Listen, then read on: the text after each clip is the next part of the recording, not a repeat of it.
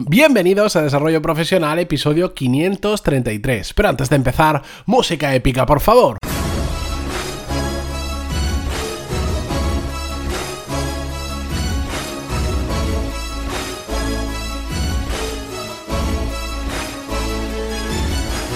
Muy buenos días a todos y bienvenidos un martes más a Desarrollo Profesional, el podcast donde hablamos sobre todas las técnicas, habilidades, estrategias y trucos necesarios para mejorar cada día en nuestro trabajo. En el episodio de hoy vamos a hablar sobre liderazgo, gestión de equipo, gestión de personas, como le queráis llamar. Ya sabéis que yo le tengo cierta fobia a la palabra liderazgo, sobre todo porque se utiliza muy mal, porque está lleno de estas imágenes súper chungas de el gran líder tiene que ser el que...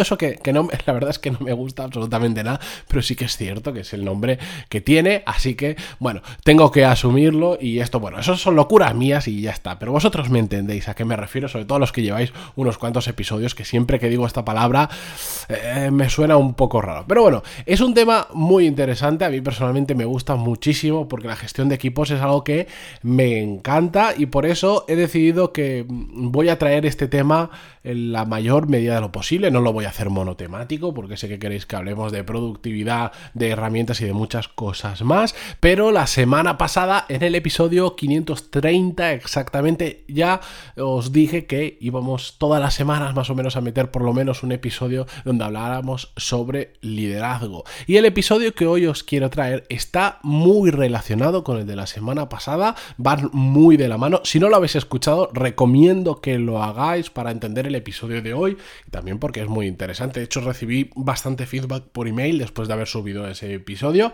Y bueno, porque hoy vamos a hablar sobre eh, lo importante que es hablar de forma sincera sobre aquello que no funciona en el trabajo, que nos sale mal, que no está yendo bien, ya bien sea con nuestros jefes, con nuestros compañeros, con clientes incluso. Es muy, muy importante. Y es que una cosa que yo he detectado en muchas empresas de las que tengo conocimiento, de gente que trabaja en ellas, empresas por las que he pasado yo, de casos que vosotros me contáis, es que hay una falta un ejercicio de reflexión sobre lo que hacemos mal en las empresas. A tres niveles. Por un lado, lo que hace en sí la propia empresa, cómo enfoca, por ejemplo, el negocio, cómo lo enfoca de cara a los clientes, pero también cómo lo enfoca de cara a los propios trabajadores de la empresa.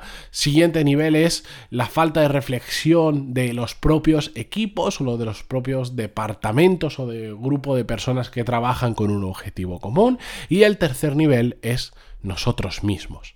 A nosotros también nos hace falta un ejercicio de reflexión sobre lo que hacemos mal. Y es normal que se repiten esos niveles porque si no lo hacemos nosotros, no vamos a pedir que lo haga un equipo y mucho menos lo vamos a pedir que lo haga la empresa en general.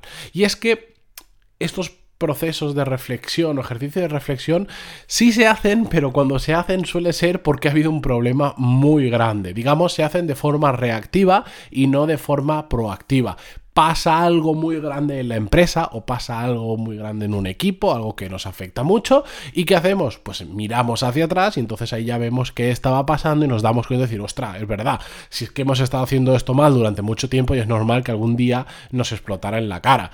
Conozco, por ejemplo, el caso de una empresa muy en concreto, que no creo que sea necesario decir qué empresa es, porque no, tiene, no tiene sentido, pero una empresa que ahora se ha empezado a plantear por qué se le van todos los trabajadores, porque tienen una rotación altísima comparado con empresas de su mismo sector y empresas que están ubicadas en la zona cercana a lo que ellos están.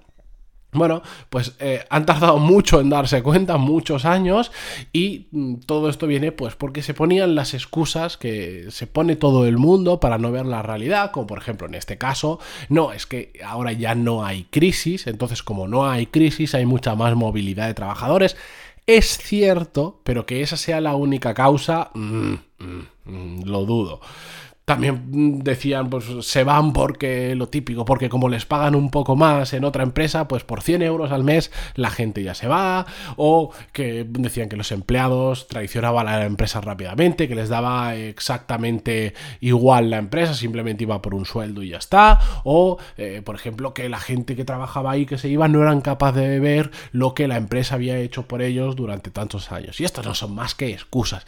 Pueden tener parte de razón, pero ya os aseguro yo que además conozco el caso, eh, no, no es el único motivo. No es el único motivo y mm, ahora van a hacer un proceso de reflexión de qué está pasando, por qué tenemos tanta, tanta rotación.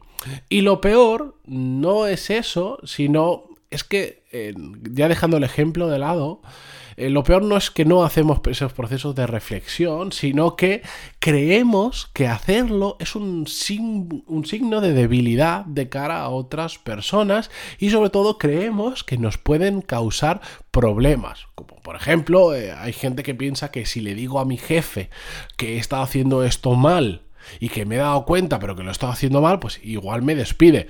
Ojo, que igual eh, si te encuentras con un jefe idiota que todos nos hemos encontrado en algún momento, pues sí, mm, hay algunos que les dices algo que has hecho mal y puede que te despidan, pero es muy improbable. Y si es así, conviene que os vayáis a otra empresa porque esa persona no merece la pena trabajar para ella. Pero...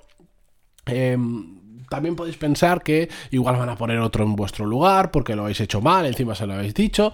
Puede pasar, pero yo en contrario lo veo como un punto muy fuerte de las personas que saben reflexionar y saben llegar a ese punto de autocrítica, mirar hacia atrás y decir, todo esto lo he hecho mal, ha tenido estas consecuencias, ¿cómo lo puedo solucionar? Porque al final, quienes saben reconocer y quienes saben ver los errores y corregirlo son profesionales que valen mucho más que aquellos que son ciegos o que solo eh, lo hacen de forma reactiva cuando pasa algo grave. Y esta cualidad de saber reconocer los errores y ponerles un remedio, esta cualidad de autocrítica, es muy difícil de encontrar. ¿Y qué significa esto? que lo hace algo muy valioso para los que sí hacemos ese ejercicio de autocrítica en general no somos nada autocríticos. Y si lo somos no tendemos a hacerlo público. Porque igual sí que pensamos ostras pues va perdón por la palabra pero vaya cagada que he hecho pero no digo nada porque ahí se queda no nos gusta hacerlo público porque creemos que es eh, un signo de debilidad. Pero os recomiendo que Mm, seáis lo más autocríticos posible sin pasarse. La perfección no existe. Siempre vamos a hacer cosas mal. Es inevitable y a más movimiento tengamos en la empresa, aún haremos más cosas mal porque hay muchas cosas que a veces se nos escapan, porque las prisas, porque la velocidad, etcétera, etcétera. Pero no pasa nada. Pero de verdad, voy a hacer un episodio especial. No sé cuándo lo voy a sacar porque lo estoy preparando con mucho mimo sobre mm, determinadas eh, características o habilidades principales que tienen que tener los grandes profesionales. No se va a titular así, os lo estoy diciendo, digamos, de memoria. De hecho, no tiene título aún, pero lo estoy preparando porque al final hay un patrón de determinadas habilidades que la gente que es realmente buena tiene y que creo que mm, todos deberíamos trabajar para conseguirlas también, aparte de las habilidades que cada uno tiene por sus cualidades, por su formación o por el tipo de trabajo. Pero bueno, volviendo al tema de hoy. Todo lo que os he dicho, hacer esos procesos de reflexión a nivel de empresa, de equipo y de personas son muy importantes, pero más importante es la velocidad a la que lo hacemos. ¿Y a qué me refiero? Siempre es mejor hacer un ejercicio de reflexión que no hacerlo. Eso por supuesto. Pero la magia sucede cuando lo hacemos de forma frecuente. ¿Por qué? Porque a más frecuente lo hagamos, mayor velocidad para corregir fallos vamos a tener. Si lo hacemos una vez al año, mejor que si no lo hacemos, vamos a corregir algunos errores, vamos a poner las barreras necesarias, vamos a cambiar lo necesario, pero si en lugar de hacerlo una vez al año lo hacemos una vez al mes, seguro que vamos a fallar muchísimo menos, porque una vez al año ya ha pasado todo el año, ya se está cometiendo ese error durante todo el año. Si lo detectas al mes, para el mes siguiente ya lo puedes corregir, y si lo haces a la semana, mejor, y si lo haces todos los días, mejor, y diréis, bueno, pero mm, eso es una locura, todos los días hacer eso es muy complicado. ¿O no? Depende cómo nos organicemos. Hace muchísimos episodios, de hecho hace casi 500 episodios, hablamos sobre una técnica que se llama Daily Stand Up Meetings. Lo hicimos con Tommy Santoro, que es el CEO o director general de una empresa de software, de un CRM, y os recomiendo que le peguéis un vistazo a esa entrevista. Va a ser bastante diferente a lo que escucháis hoy en día. Hace muchos episodios, hace como unos dos años. Es el episodio número 45 exactamente, que se titula Daily Stand Up Meetings con Tommy Santoro.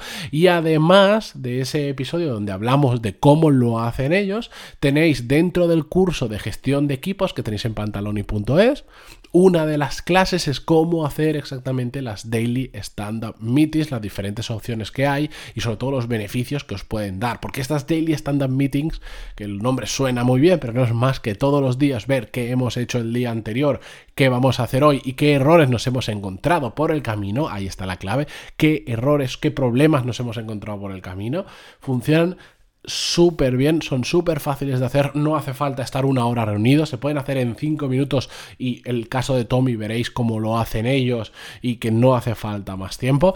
Y lo dicho, pegadle un vistazo no solo al episodio, también al curso. Recordar que tenéis en pantaloni.es una prueba gratuita para ver cómo funciona desde dentro. Tenéis cuatro clases que os enviaré directamente a vuestro email para que veáis la plataforma por dentro y si os gusta, pues después os, suscribís a los cursos y ya sabéis que os podéis suscribir y desuscribir cuando vosotros queráis. De hecho, hay gente que se, se, se suscribe, hace unos cuantos cursos, después tiene menos tiempo, se desuscribe, después vuelve. No pasa absolutamente nada. Yo lo que quiero es poner material de calidad, sobre todo más que cantidad, para que mm, podáis mejorar como profesionales, porque los cursos están orientados a mejorar esas habilidades de management y habilidades profesionales que no son grandes cambios que tenemos que hacer en nuestra vida, pero que sí suponen unos, mm, unos, mejores resultados bastante significativos con pequeñas modificaciones en nuestro día a día, en nuestro trabajo, nosotros como gestores de equipos, etcétera, etcétera. Así que pegadle un vistazo